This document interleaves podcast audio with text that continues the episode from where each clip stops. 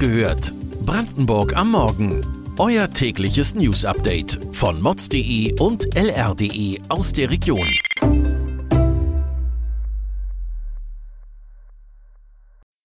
Guten Morgen an diesem 14. Juli. Das ist Brandenburgs Gewalthauptstadt. Diese Branchen haben noch freie Lehrstellen. Geld von der Stadt für grüne Dächer und neue Pflanzen. Das und mehr erfahrt ihr heute bei Wach gehört, Brandenburgs Morgen-Podcast von mods.de und lr.de. Wir beginnen mit einer guten Nachricht. Die Kriminalität in Brandenburg ist im Sinkflug. Doch das geschieht nicht überall gleich. Vor allem Cottbus sticht bei der Gewaltkriminalität heraus. Aber warum gibt es dort so viele Morde und Körperverletzungen?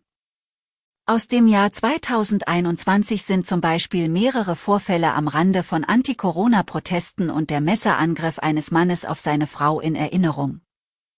Dieser Fall wird derzeit am Landgericht verhandelt. Die Anklage lautet auf versuchten Totschlag. Mehr dazu gibt es auf lr.de. Die für Cottbus zuständige Polizeidirektion sieht zwei Trends, die für die hohe Kriminalität in der Stadt mitverantwortlich sind, zum einen die häusliche Gewalt, die in Zeiten der Pandemie deutlich angewachsen ist.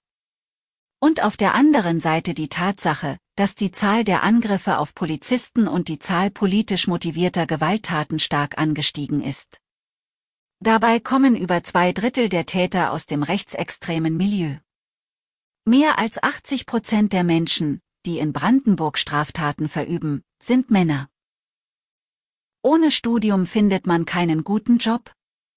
Fehlanzeige. In Brandenburg gibt es noch zahlreiche freie Lehrstellen.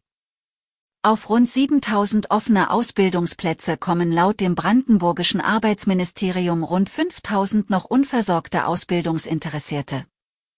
Die Stellen, die unbesetzt sind, entsprechen häufig nicht den Wunschvorstellungen der Jugendlichen. Es gibt aber oft Ausbildungsplätze, die der bevorzugten Stelle total ähnlich sind. Oft wissen die Suchenden das nicht. Sogar in klassischen Branchen wie bei einer Banklehre ist ein Abi kein Muss mehr. Besonders gute Chancen haben Interessierte in der Gastronomie, in Handwerksbetrieben, in der Baubranche, im Dienstleistungsbereich, zum Beispiel bei Friseuren, und in der Pflegebranche. Wer in Fürstenwalde wohnt oder arbeitet und überlegt, Bäume und Sträucher zu pflanzen, der muss das Projekt nicht ganz allein bezahlen. Die Stadt möchte, dass sich die Artenvielfalt im Siedlungsgebiet erhöht und bietet deshalb Zuschüsse an. Es können beispielsweise Pflanzungen bezuschusst werden, die die Lebensbedingungen von Kleintieren verbessern.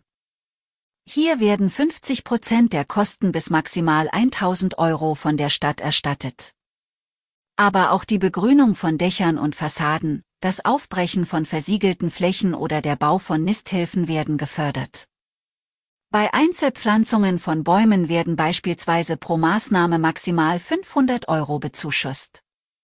Bei der Dachbegrünung können es bis zu 1500 Euro sein. Anträge können laufend beim Fördermittelmanagement der Stadt gestellt werden. Mehr Informationen dazu findet ihr auf mods.de. Am Krankenhaus des Nemi-Wilke-Stifts in Guben kommt jetzt eine modernsten Medizintechniken der Welt zum Einsatz.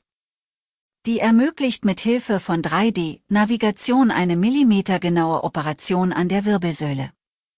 Bei einem 72-jährigen Patienten hatten sich nach einer vorangegangenen Operation an der Wirbelsäule die Schrauben und Stäbe gelockert und deutlich nach hinten verlagert. Deshalb hat der Patient unter starken Schmerzen gelitten.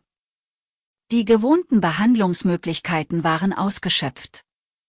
Deshalb kam die neue Technologie zum Einsatz. Während des Eingriffs an der Wirbelsäule kann der operierende Arzt damit ein dreidimensionales Bild der Körperpartie, die gerade operiert wird, machen.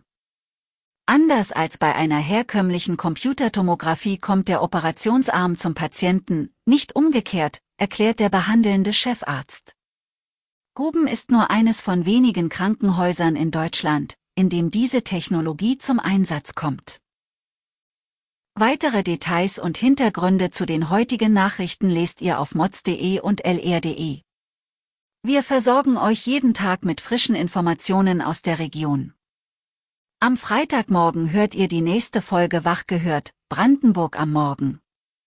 Bis dahin wünschen wir euch einen schönen Donnerstag.